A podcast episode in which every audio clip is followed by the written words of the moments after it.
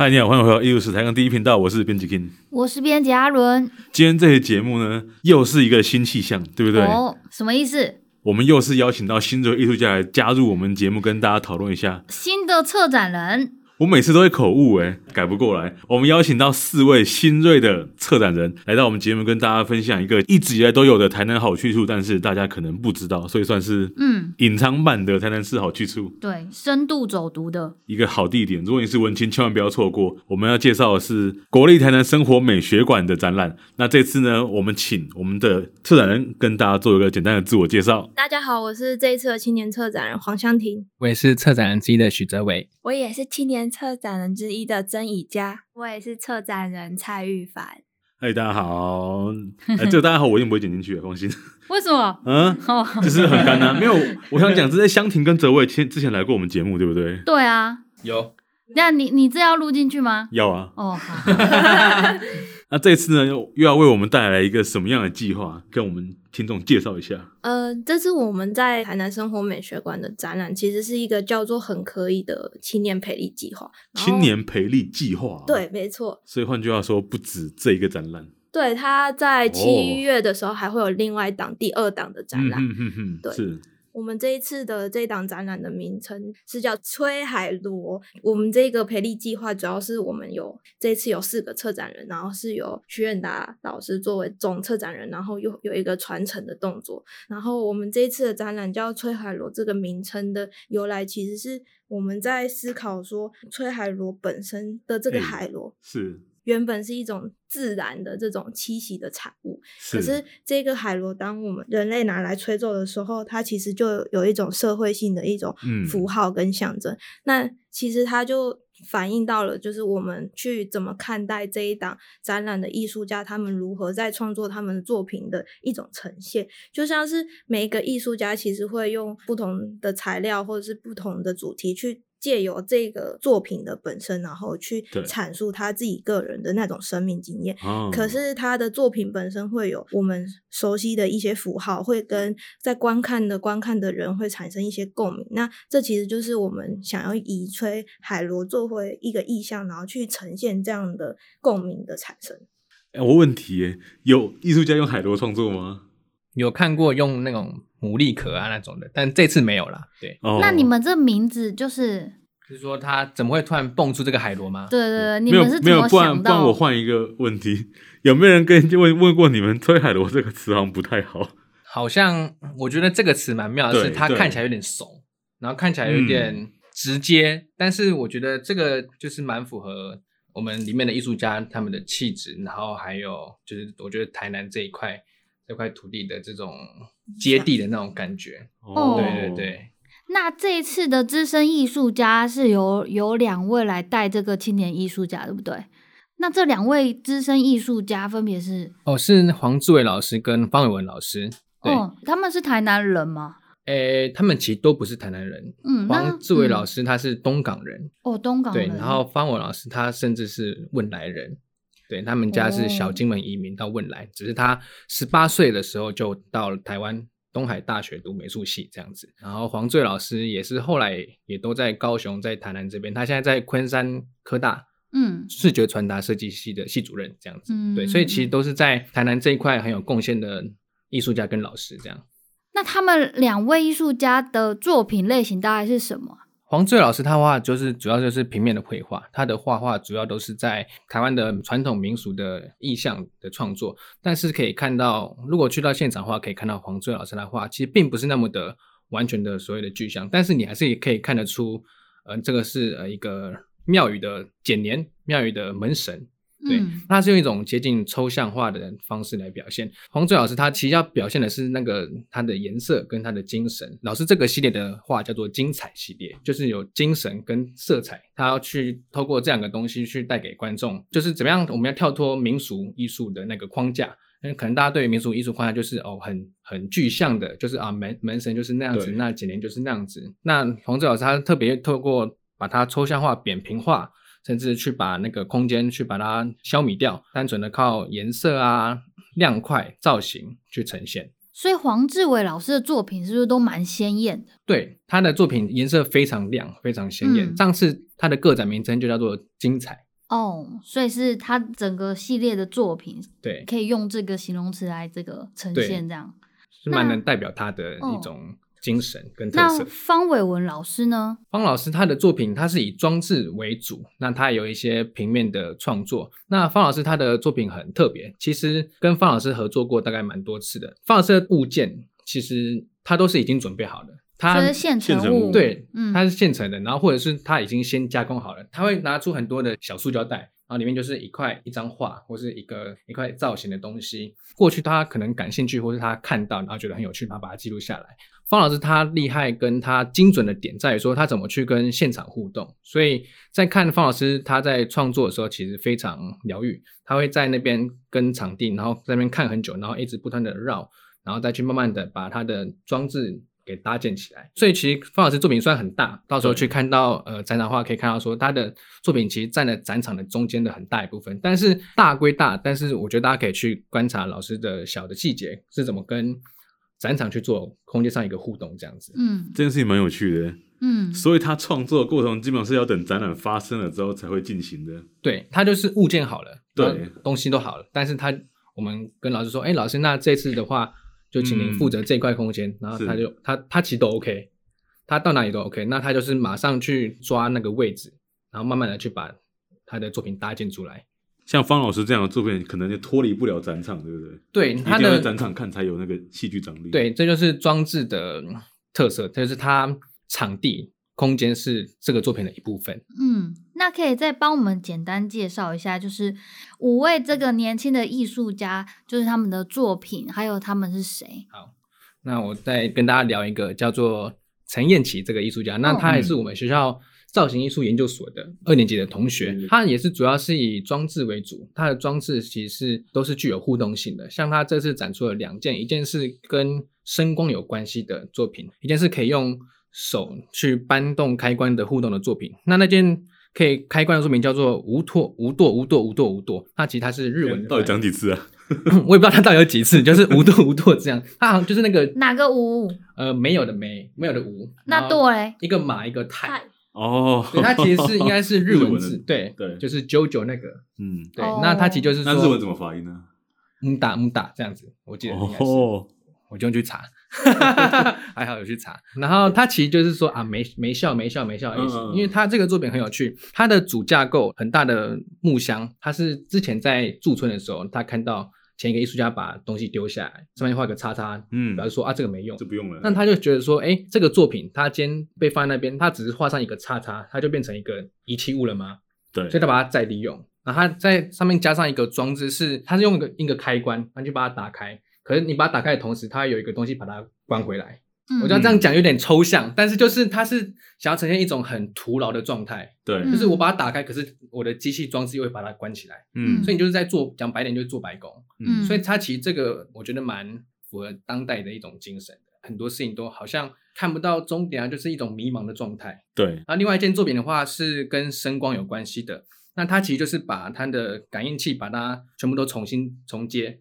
所以，当他今天可能是原本是有两个感应的，一个是跟声音有关，一个是跟光有关。那他把它重新接过，所以他自己也不知道说他这一下亮，他是因为声音亮还是因为光感亮的。嗯，所以也是可以呼应到他那种不确定性，嗯，然后那种迷茫感，大概是这样子。然后我们剩下的是玉凡会介绍。那我们这五位青年艺术家里面有三位都是南艺大学生，那有些是在学的，有些是已经毕业的。那其实这五位青年的艺术家，他们是透过征件来参加这个展览，所以他们的作品其实非常非常多样，也就是有些是金工，有些是陶艺的，有些是美式的涂鸦。有些是关于自己比较私密的一些记录，他可能没有一个非常固定的媒材去承接他的艺术上面的想法，这样子。那接着就开始一一的告诉大家这些作品的一些小故事。好哦。那首先是黄小山他的作品，他其实是以金工作为主轴去创作。那我们可以在他的作品上看到，首先是他使用金属的这个题材，但是他想要模仿的一个物件是羽毛的这样子的材质，哦，很冲突。对，它其实是利用这样异材质的冲突，再去展现在它的题材上。它题材上又是一个比较是女性上面的一种题材，比如说是女性的内衣、女性的衣着、嗯、女性的服饰等等，用这样冲突的媒材去展现可能在女性议题上面的一些思考。就是要呈现出那种很柔软的状态，嗯、但是它是用一个很很比较硬的这个材质去表现。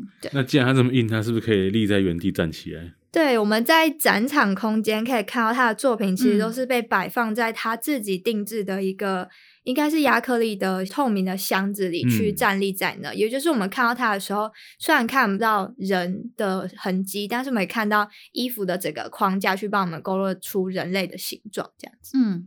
我记得另外一位作家吴新田，嗯，他也是用就是像陶之类的这个创作，然后去把很柔软的现象展现出来，对不对？像吴兴田的作品，就是用陶去作为创作，然后会更聚焦在女性的某个部分的身体部位，比如说强调某个部分吗？对。他会特别去强调某个身体部位，让大家去聚焦在那个部位上，嗯、然后也会在那个部位上去设置眼睛，也就是那个部位不会有眼睛的存在。比如说女性的乳房，嗯，但是他就在乳房的中间去增加眼睛，嗯，去强调这个被凝视的女性身体上面眼睛所造成的这种反凝视的一个效果，去刺激观众去做一些更深入的思考，这样。他这次展出的作品总共有四件，嗯、那都是非常非常细致的作品。虽然它的量体没有很大，但它其实因为非常细致，所以大家可以仔细站进去去看。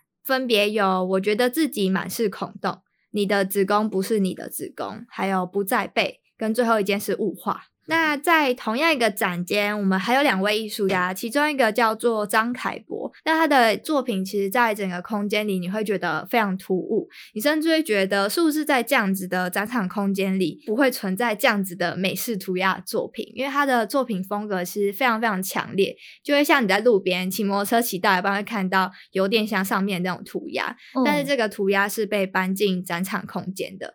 那这样子也去更加的去叙述说，其实古地台南生活美学馆，他把这样子的艺术家邀请到空间里，然后去诉说着青年现在对于艺艺术文化上面的发展，或者他们自己的思考，直接的去呈现给现在或在地居民这些观众来观赏。所以，他涂鸦是在现场画的吗？呃，还是他已经画好再打进去了。他有一件是完全在现场画。如果大家去我们那个空间看的话，可以看到一面墙壁都是他现场在那边制作的。嗯、印象中他会拿一个涂鸦本，对然后去索取他想要的每一个小小的图案，然后去思考我这个图案要摆在哪里，先打一次草稿，再开始喷绘。嗯，在这样子的空间的最深处、最隐秘的地方，有郭炳恩的作品。那郭炳恩的作品其实是比较私密的，关于他自己经验或是信仰上面的一些思考。他是利用他阿嬷给他的一本日记，嗯，因为他阿嬷是基督教徒，所以他的日记里面会充满很多对于神的一些叙述。那郭炳恩透过这个日记。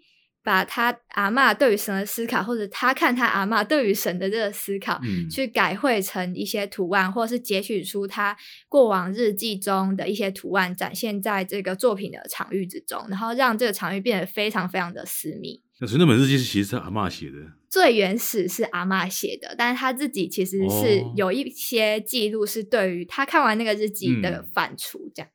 所以等于是拿别人的文本来做创作。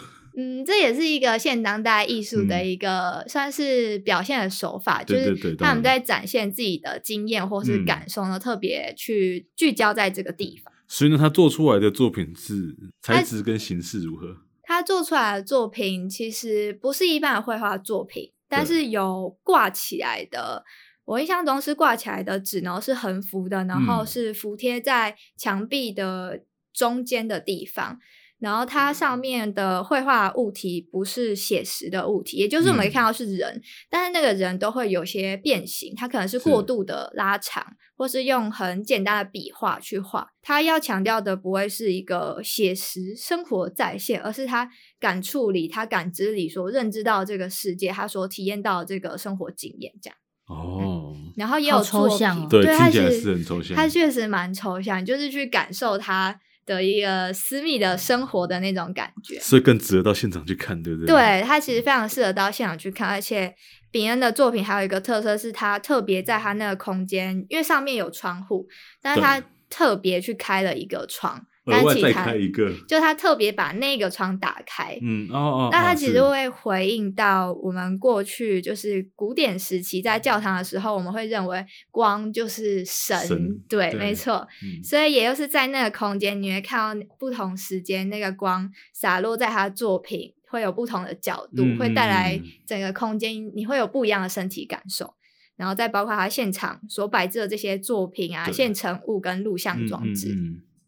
那我我很好奇一件事情，他们有老艺术家，不是不是老艺术家，对不起对不起，他们有资深艺术家传承给新艺术家，对不对？你们也有资深策展人传承给你们。我知道你们的老师徐远达老师常常用台语思考展览。那吹海螺这三个字台语怎么讲？本海雷。啊怎么你怎么连你都会啊？你是不是有先蕊过啊？没有啊，但就是照搬啊。是是是，我不会。那你们有用台语来想这个展览吗？对啊，一开始其实有，这是传承哦。对啊，这样才有传承的感觉。也不是说阿达老师喜欢那样子，我们就那样子想。就是我们觉得说，因为台语其实你去想，在日治或是在更以前，那其实那是真的我们的台湾的母语。嗯，中文是后来国民政府带来的，所以我们也会试着用这样的一个角度去想，我们这块土地上有一些很接地气的展览，所以我们会试着用。真的是完全我们的母语的这样的方式去做一个尝试。嗯、那当然，我们还是可以用就是别的语言的方式去尝试啦。对，那最后没有选择用台语，选择用崔海螺，是因为我们觉得说崔海螺他的意向，我们觉得说他的意向整体来讲蛮有想象空间的。嗯，是。那身为实习或者是青年的策展人，就在传承这件事情上、嗯，那你们有没有就是有什么心得？心得跟分享一下。以嘉。对，以嘉，你今天都没有发言，要不要由你来先跟我们分享一下？哎、欸，以嘉之前有来我们那个古笨港的对啊坐标的那个展览来帮我们做那个导览人。那这一次的经验有什么不一样或新的什么想法吗？这一次的话，因为呃我们会待在现场，然后主要是由艺术家他们自己去布展。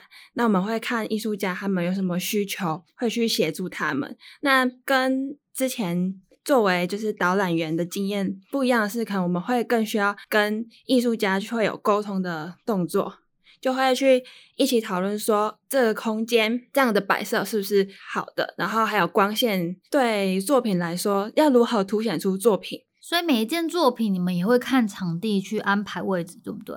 对，但主要是还是主要是由艺术家他们会有先他们想要摆设的位置。艺呃，艺术家的意见固然很重要，因为那是他们的创作，所以他们在他们在创作的时候，当然就会对哦，我展出的时候我有一些想法。那我们作为策展人，我们更要顾及的是整个整体的呈现。所以，当然我们装他想要摆在那边，但是我们当我们觉得说，哎，这样的整体呈现其实哪里可以更好，不够精准的话，我们还是会去跟他们做讨论这样的。所以，我觉得重要的是如何在跟艺术家的沟通，然后还有我们的想象，找到一个平衡是最重要的。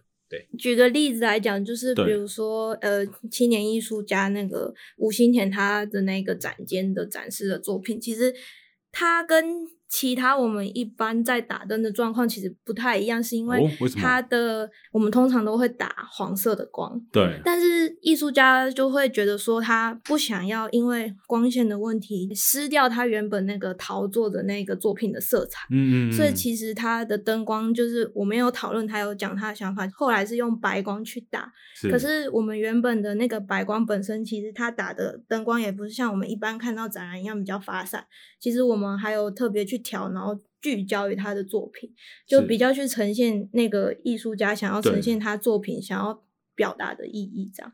因为他作品那个体积也比较小一点。对，嗯。那我最后再问一个问题，就是你们既然自己都已经测过不止一个展览，所以在你们成为策展人之后，你们去看展览，有没有给你们什么新的启发，或对展览有不一样的看法？啊，可能过去看展览的话，我们会冲着那个艺术家。冲着那个作品去看，嗯、是，但是你可能在经过有策展的实物经验之后，你可能会去观察是，哎，他们的灯光怎么打的，他们作品怎么配置的，嗯、是。空间上是怎么去安排的，就变成说这些展览的细节化，我们都会一起纳入去我们的观看的范围里面。毕竟我们学艺术史，所以我们可能很很容易就聚焦在作品上。今天有策展的实物经历后，所以我们会把这些的更更多的策展的范畴，把它纳到我们的视野当中。那有没有什么观展的一些建议可以给我们的听众呢？比如说，我们可以从哪里开始先去看这些作品，然后有没有一个顺序啊？或者是就是我们看的时候可以注意到哪一些的这个作品的特征？这样，这次的话主要分成三个展间，是。那其实我觉得顺序上来讲，其实我觉得没有关系，因为其实三个展间它其实可以看作三个独立的个体。像黄志伟老师、方伟老师跟燕琪那个展间，就因为像方老师跟燕琪的作品都是中置的，所以他们的量体会比较大。然后，呃，黄老师的作品也是百号的作品，所以他要的空间感会比较大。所以在那个展间里面就可以去看那个空间的配置上带来的视觉感受。带来的身体感是如何？嗯、那像小三的话，它是独立成一间，所以你可以在相对大一点的空间去看比较坚硬的金属，呃，塑造出比较柔软质地的羽毛的那种感觉，这样子。嗯、那剩下的，因为那个展件也比较特别，它是一个 L 型的，所以当你在观看凯博作品的时候，它其实也会有点像是。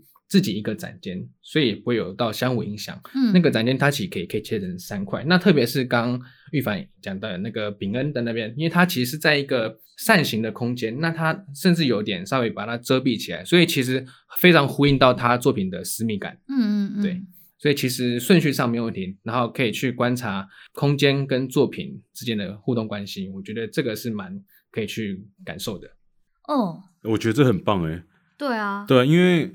我们去看展览的时候，我们就像刚刚哲维说，我们常常会把整个心思放在作品本身上。嗯，但实际上这一次策展人或者是艺术家对于环境、对于空间和作品之间的媒合连接等等互动关系，包含刚刚前面提过一个窗子打下来的圣光，嗯，这些元素都变成展览的一部分。所以看起来这个展览，我们到现场的时候要特别关注环境跟作品的互动性。那真的很期待这次展览可以马上去看到它，但我还是不知道这个展览会在什么时间展出呢？我们把基本展览资讯跟观众说明一下好吗？好，那它已经开始了。那它是在国立台南生活美学馆，是在就是永华市政府那边。它还从二月十号就开始了，它展到今年的六月二十五号。那每周二到每周日的九点到五点，在国立台南生活美学馆的本馆的第一展是跟 Young Show Space 这两个空间都可以看到这些作品。而且最重要的是什么？它不需要预约，也不需要门票，门票免费的。嗯，哎，那最后你们应该在那个那附近应该走跳很久吧？为了这个展览，那有没有什么好吃的？好吃的，我跟你每次去都去吃藏寿司，不是寿司郎。对啊，我们也有去吃。对，我们去那个开会的时候，然后就去对面吃寿司郎。那除了寿司郎啊，蒜和牛蒜，牛蒜太太贵，可能可能大家 可是有一间。牛肉面叫大林牛肉面哦，还蛮好吃的，对，非常好吃，它的汤头很赞。那就看完展了，去吃个面，这样子完美。我们今天非常感谢四位年轻的策展人来到我们节目，跟大家分享他们最新的展览。但因为他们这个计划还没有结束，对，精彩可期，未来肯定还有其他更多展览要带给大家。还有第二个展，对不对？对，还有第二档。那所以就等于我们还会有第二次相见的机会。有，那会换一批新的面孔，对，也有些是旧面孔。哦，我们这里根本就是策展人孵化所，对不对？有点，对对对。那今天分享到这边告一个段落，艺术台上第一频道，我们就下礼拜再见喽。大家拜拜，拜。